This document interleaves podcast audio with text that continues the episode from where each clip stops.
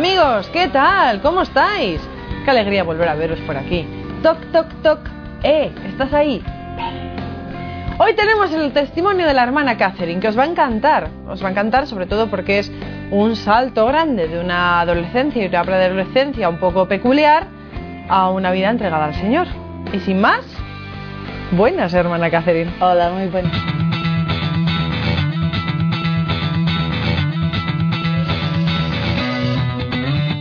A ver, esto es muy repetitivo siempre y ya me lo van diciendo, pero como que necesitamos saber quién eres, dónde naciste, en qué tipo de familia te criaste.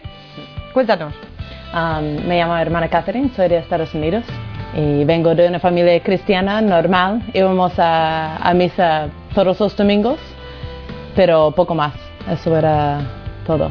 Mis padres son muy buenos y siempre buscaban al Señor, pero yo diría que tenía formación cristiana, no mucho de católica. No sabía mucho ni de la Eucaristía ni de la Virgen, esas cosas que son más bien católicas.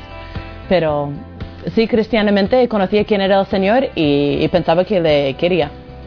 Pero ya creciendo poco a poco, mmm, toda mi preocupación cuando llegaba la, la edad de la adolescencia era mmm, la moda Mm, los amigos, mm, siempre vestirme bien, eh, todo. A ver, a ver, a ver. Vale.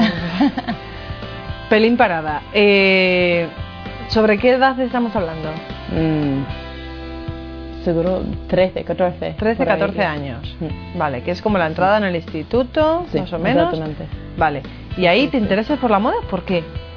No lo sé. Supongo porque no había otra cosa que me atraía, pues todo era la moda y buscar cómo vivían los modelos, cómo era su vida.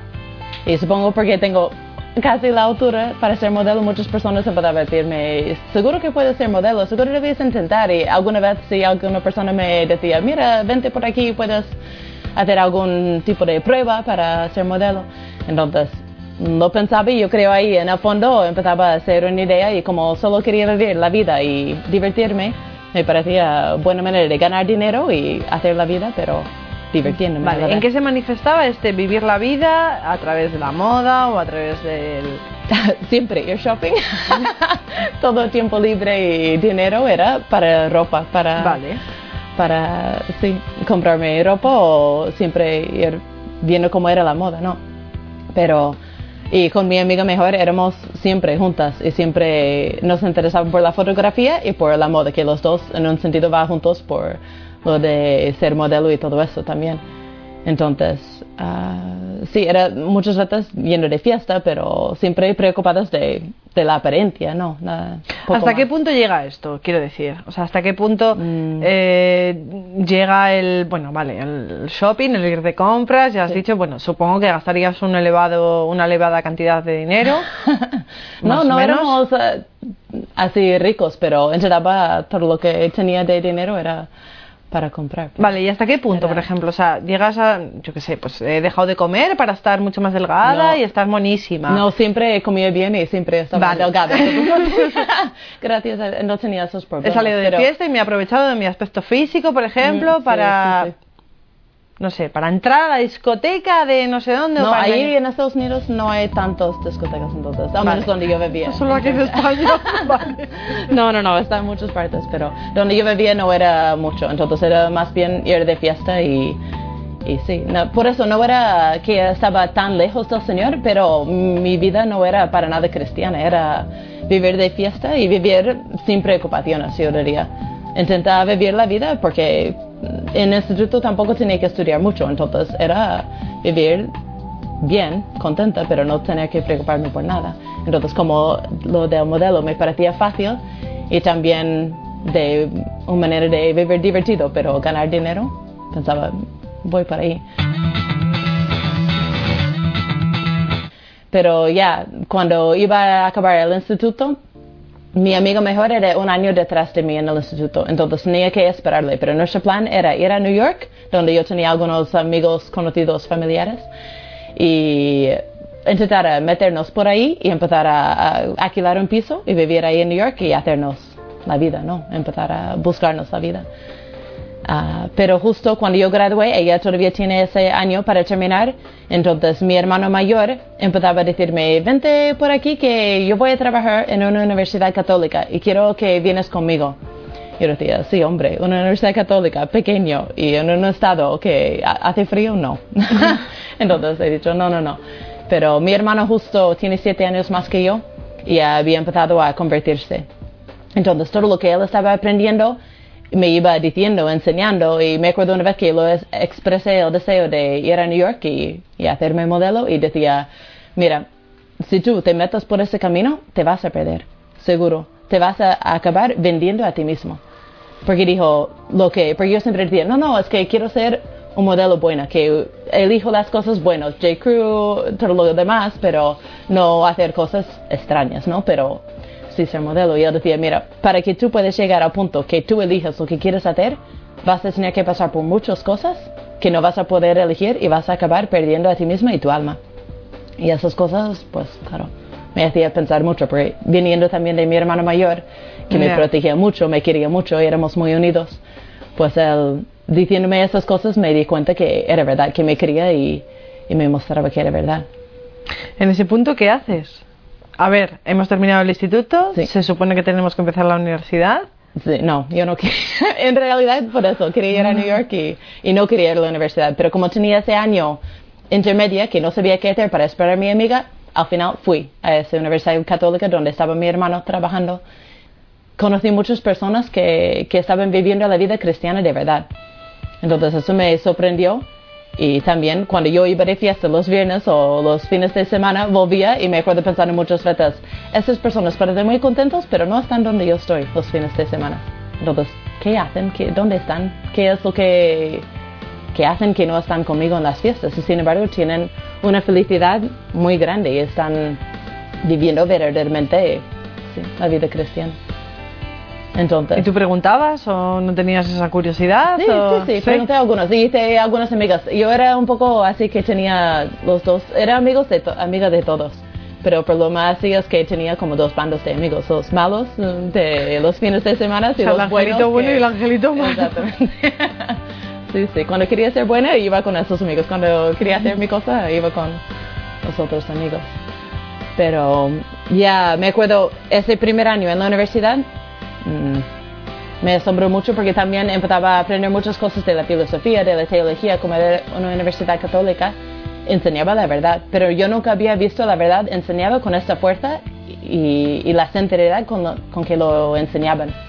Entonces me acuerdo también hablaban del matrimonio diciendo, para que tú puedas tener un matrimonio bueno, verdadero, tienes que tener Dios en el centro.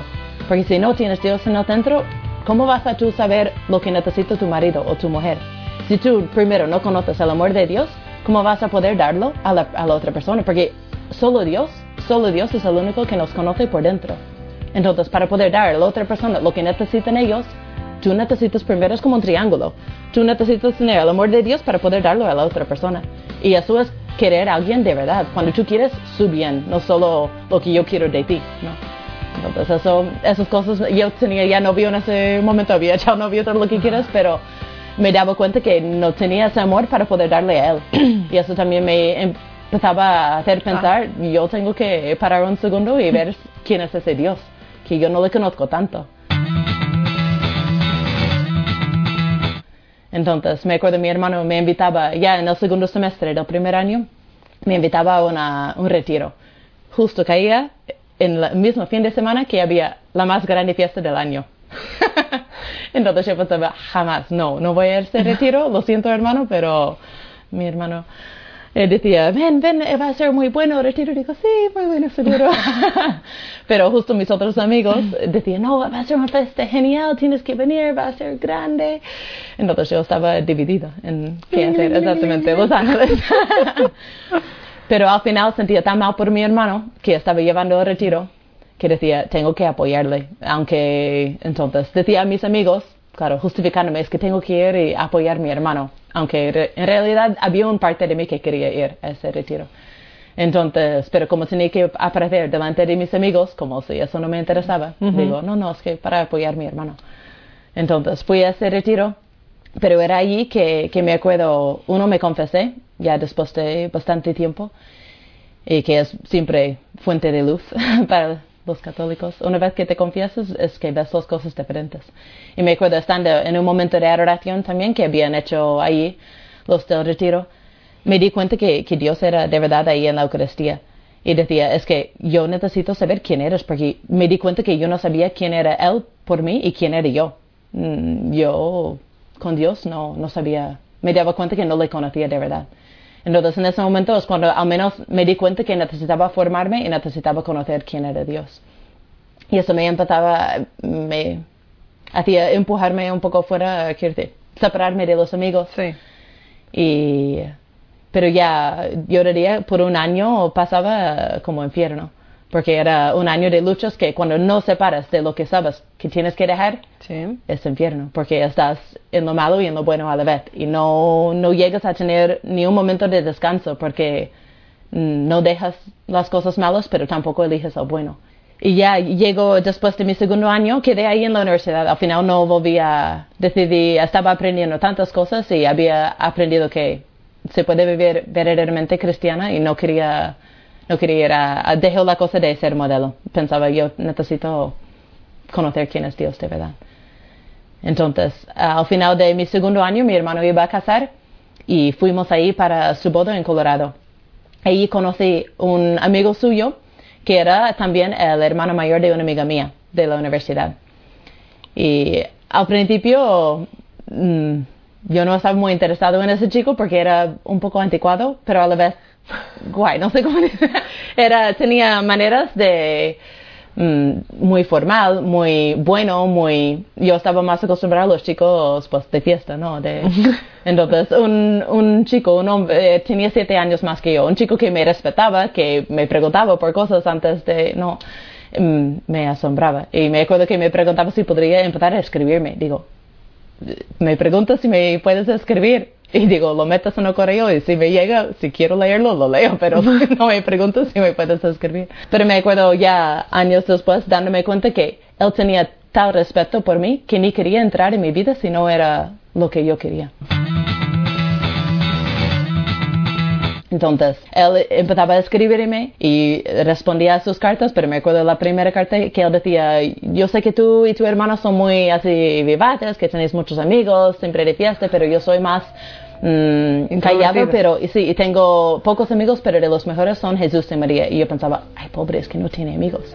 Y me acuerdo pensando mal, me acuerdo pensando mal, como que el pobre no tenía amigos. Pobrecito. Exactamente. Pero es porque no me daba cuenta ni yo. Se, se ve la superficialidad a donde yo estaba, porque digo, es verdad, los mejores amigos son Jesús y María, que cuando los tienes dentro es que tienes todo. Pero cuando no sabes qué es tener Jesús o nuestra madre por amigo, no sabes, pobrecitos, no tienen amigos. Pero poco a poco, hablando con él y escribiendo ah, cartas, ya poco a poco él me iba enseñando. Y siempre era como él tiraba de mí lo mejor. Siempre decía y por qué no haces eso o por qué haces eso y siempre preguntándome cosas como me acuerdo una vez decía "Mm, por qué no intentas dejar toda la música que yo escuchaba de todo y decía dejar un poco la música y escuchar música clásica por tres meses inténtalo. Digo sí hombre ¿Quién, quién, solo escucha música clásica y yo decía intenta verás que, que te ayude y es una cosa bonita tu espíritu es más digo sí vamos a ver. Pero me acuerdo al final yo siempre me enfadaba con él porque pensaba que lo que proponía era ridículo, pero en el fondo sabía que tenía razón. Entonces muchas veces me enfadaba con él, pero él siempre tirando, tirando. Ya durante casi dos años estábamos escribiendo, viéndonos un poco y intentando también a ver si era lo que Dios quería que nos casáramos, porque naturalmente ya estamos estableciendo Sí, una relación, sí Sí, pero formal, sí, más formal, sí, sí. Pero también él siempre decía, "Tiene- tienes que entender, lo que Dios quiere es lo mejor. Yo decía, de- lo, lo repetía mucho, lo que Dios quiere es lo mejor. Yo decía, vale, vale, vale, lo que Dios quiere es lo mejor. Lo repetía yo también porque él lo decía, pero no, no lo creía de verdad. Así que poco a poco iba viendo que era verdad en mi vida también, porque muchas cosas pasaban que veía que cuando yo elegía las cosas normalmente no salían muy No bien. salían. o salían ya un poco... Un poco así. Eh, pero cuando dejaba que era el Señor quien me abría el camino o a través de personas mm, me mostraba que eso algo era mejor, muchas veces estaba más contenta y estaba también mm, veía que, que sí, que iba, era el camino que era mejor para mí. Y me acuerdo ya en un momento cuando fui a estudiar en otro sitio y necesitaba encontrarme más quién era. Y él me decía tienes que hacer una hora de adoración. Yo decía sí vale vamos a ver no que siempre él como digo tirando de mí. Y decía no inténtalo al menos una vez a la semana coger una hora de adoración y ser fiel a esa hora. Y yo vale vale vale. Entonces me acuerdo que si no hacía otra cosa en ese semestre intentaba ser fiel a esa hora de adoración aunque iba de fiesta quita y volvía justo era quita a las dos de las tres pero como estaba en esa lucha decía Bueno. sí, sí, sí. iba y volvía, pero iba a esa hora de adoración. Pero poco a poco el Señor me iba también hablando y cambiando. Y me acuerdo que me daba cuenta que era, como digo, que Jesús era vivo en la Eucaristía y que yo necesitaba conocerle más. Y entonces cuando estaba ya trabajando y ayudando a mi familia, los ratos libres fui a, a una capilla de oración que teníamos en nuestra ciudad y encontraba ahí descanso y también me daba cuenta que era mi fuerza para poder afrontar todo lo que los trabajos porque trabajaba de camarera o en un bar o lo que sea, pero no era un ambiente genial, Ya. pero por eso la adoración también me ayudaba a afrontar ese modo cristiano, ¿no? Entonces, poco a poco, pero ya me daba cuenta que necesitaba volver a la universidad. También ese amigo se había ido a hacer marino. Entonces, en ese momento también estamos viendo porque vimos que nuestros caminos no coincidían. Pero eso mismo era un señal de que quizá era- no era lo que Dios quería, que nos casáramos, porque en ningún momento estábamos en el mismo sitio a la misma vez. Era siempre pero sin embargo manteníamos una relación, una amistad muy fuerte. Y du- durante esos años llegamos a tener una amistad, una amistad muy fuerte y yo me daba cuenta que iba cambiando. Me acuerdo mi madre decía, es que desde que tú la has conocido no eres la misma. Has ido cambiando porque como yo creo cuando viene para una chica, cuando viene de un chico también, como que te tira adelante y te pido cosas de ser mejor y de cambiar, pues es diferente, ¿no? Pero me acuerdo siempre pensando, es que me quiere de verdad porque siempre está buscando mi bien. Ya. Pero cuando llegó ese momento que yo iba a volver a la universidad y él iba, eh, estaba en el servicio militar, veíamos que quizá no era lo que Dios quería. Y me acuerdo que él decía, ¿te acuerdas? Tienes que querer lo que Dios quiere. Y en un momento ya me mandó una, una carta y me acuerdo decía, es que yo creo, mm, he conocido a esa otra chica y yo creo que debería empezar una relación con ella, como porque éramos realmente como amigos. Pero era como si estuviera pidiendo mi permiso, porque como éramos tan unidos así, pero que me acuerdo en ese momento cuando recibí la carta, me eché a llorar, pero porque me daba cuenta que, que yo le tenía como mío, cuando en realidad no era. Entonces me acuerdo en ese momento también, me daba cuenta que sentía que, como el Señor decía en mi interior, yo he usado a Él para atraerte a mí, pero ahora yo te quiero solo para mí. Y yo, "Ah". porque cambiaba todo, ¿no? Me hacía, Y, y, a ver, ¿dónde se forma esta idea? Porque claro, bien, vale, estás ahí junto al Señor, de repente Él te dice que, te quiere solamente para Él, Sí. pero ¿dónde se gesta toda esta idea? O sea, ¿tú estás sola en ese momento? Sí, no, estaba con un amigo porque me acuerdo, estaba leyendo No. a ella también esta carta porque no podía creer lo que, lo que él estaba. Pero sí, era en mi interior, sentí claramente que el Señor me decía esas palabras. Yo he usado a él para atraerte a mí, pero ahora te quiero solo para mí. Y a partir de entonces, Yo pensaba que iba a volver loca porque digo, no conocía al Señor, pero no tan bien para darme cuenta de lo que me estaba pidiendo. Entonces, me acuerdo, iba a un retiro, pero que había organizado la universidad, porque al final volví a esa misma universidad para terminar mi carrera. Y ahí fui a este retiro y en el retiro me ayudaba a darme cuenta que debería hablar con alguien, porque yo le había dicho que sentía eso dentro, que el Señor me había hablado en esa manera, pero yo no sabía qué significaba.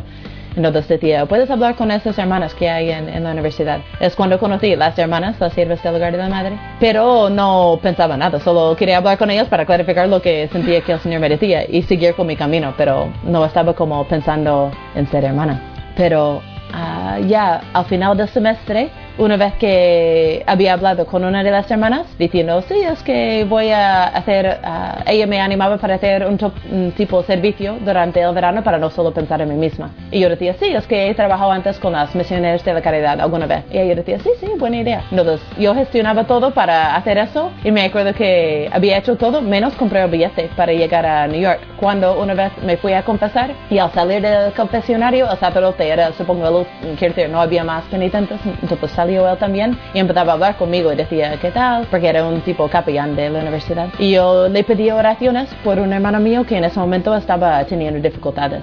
Y yo decía, pues si quiere puede venir a, con nosotros a España durante el verano, trabajar un poco y ver si le ayuda. Era justo un siervo del lugar de la madre. Entonces yo decía, vale, vale, lo, lo voy a comentar a él y ver si, si le ayuda cuando llamé a mi madre y decía, mira, si quieres que mi hermano va a España y trabaja un poco con estos sacerdotes, quítale ayuda a salir de su ambiente y, y quítale ayudará. Y ella decía, pero si tú conoces a esas personas mejor que él, ¿por qué no vas con él? Y yo, mm, pues vale, supongo, pero en ese momento ya había aprendido lo que decía mi amigo. Si es lo que Dios quiere, sería lo mejor, no. El día siguiente, mi antiguo jefe de trabajo me llamaba y decía, mira, es que te necesito, necesito que vienes a trabajar conmigo este verano. Normalmente, al menos como funciona en Estados Unidos, tú tienes que pedir trabajo, ir ahí y decir, mira, me puedo estar en trabajo para verano, necesito eso. Pues el hecho que él me estaba pidiendo a mí, yo decía, mm. Sí, yo puedo pedir algunas cosas entonces. Mm. entonces yo decía, ¿y si yo quiero ir a España en medio de verano por cinco semanas? Yo estaba seguro que iba a decir no, porque era un hombre de negocios, de dinero, que y en el medio de verano es justo cuando es al tope, ¿no? Todos los negocios y era un, ámbito turista, ¿no? Sí. Entonces, me acuerdo, estaba seguro que iba a decir no, y decía, sí, sí, lo que quieras. Digo, y si necesito más dinero para poder ir, coger el billete y también pagar los estudios en la universidad para terminar el semestre, y él decía, sí, sí, lo que quieras. Digo, y si necesito Mm, elegir las primeras horas para que yo trabaje más que los otros trabajadores, sí, sí, lo que quieras. Era un puerta abierta para ir a España, pagar mi billete, pagar los estudios. Yo sentía en ese momento, digo, es que Dios me está diciendo, puerta abierta, deberías ir a España con tu hermano. Entonces al final fui a España con mi hermano, pero pensando más bien por él, vine aquí con las siervas. Pero cuando llegué aquí, me acuerdo, no sé exactamente qué pensaba, pero yo pensaba que más que nada voy a venir aquí y va a ser, como dijo la, la, hermana, un poco de servicio y seguro va a ser un momento en que crezco en mi relación con Dios y ya está. Pero ya el segundo día yo creo estábamos aquí, que estábamos reunidos todas las hermanas, era el cumpleaños de una de las hermanas, y me acuerdo la madre me preguntaba, pero ¿qué piensas? o ¿qué tal va todo? ¿Qué tal te estás situando? Yo decía, bien, digo, pero ¿qué hacéis? Porque yo no conocía las hermanas casi para nada. Digo, ¿qué hacéis? Porque yo solo conozco dos órdenes. Conozco las misioneras de la caridad, que trabajan con los pobres, y las dominicas que enseñan en los colegios, pero ¿qué hacéis vosotras? Y me acuerdo que me miraba y me decía, no es lo que hacemos que nos distingue, pero quién somos. Y quién somos, somos por el Señor y hacemos lo que sea para ayudarle, para, para ser de él y para servir a la iglesia. Entonces me acuerdo, eso era como una flecha, porque como este amigo mío también siempre me había enseñado que queriendo lo que Dios quiera va a ser lo mejor, pues haciendo su voluntad, haciendo lo que Dios quiera, no importa dónde estoy, con quién estoy, pero si yo estoy haciendo lo que Él quiere va a ser mejor y voy a estar feliz. Entonces cuando ella decía eso, me daba cuenta que eso es lo que deseaba. Entonces en ese momento un poco me daba cuenta que me gustaba mucho cómo vivían las hermanas. Digo, pues es verdad. Y algunos días después había confesado otra vez que de nuevo sentía que como la luz me, me inunde, ¿no? Cuando te confiesas es como tienes luz de nuevo. Y después de la Eucaristía, después de recibir a Jesús en la comunión, sentía que estaba preguntando al Señor, pues, ¿qué quieres? ¿Qué quieres de mí en todo eso? De, con esta amistad que tenía con ese amigo, que, con aquí las hermanas, y ¿qué quieres que haga? Y me acuerdo, sentía como el Señor decía, es que yo te he dejado caer aquí, no has hecho nada para llegar aquí, y no ves lo que quiero. yo, ah, vale. Porque me acuerdo también algún momento antes, en la misma misa, pensando, es que sí, podría ser como hermana, pero me gusta la familia y también mi familia necesito ayudarles todavía a conocer más al Señor, porque yo estaba conociendo más al Señor que, que mis hermanos y, y mis padres. Entonces digo, yo creo que necesito ayudarles a ellos y cuál era la lectura, el Evangelio del día, pero quien ame al padre o su padre o su madre o su hermano o su hermana más que yo, no es digno de mí. Otra vez, clavo a mi corazón, digo, exactamente. Entonces, me acuerdo que ya me daba cuenta que, que eso es lo que tenía que hacer. Amigos, que nos despedimos, Catherine, me, me, ha encantado, me ha encantado, me ha encantado, me ha gustado muchísimo. Mi mejor amigo es Jesús y María, a ver si nos aplicamos y lo llevamos a cabo y encima lo manifestamos al mundo. Dios, gracias. Gracias.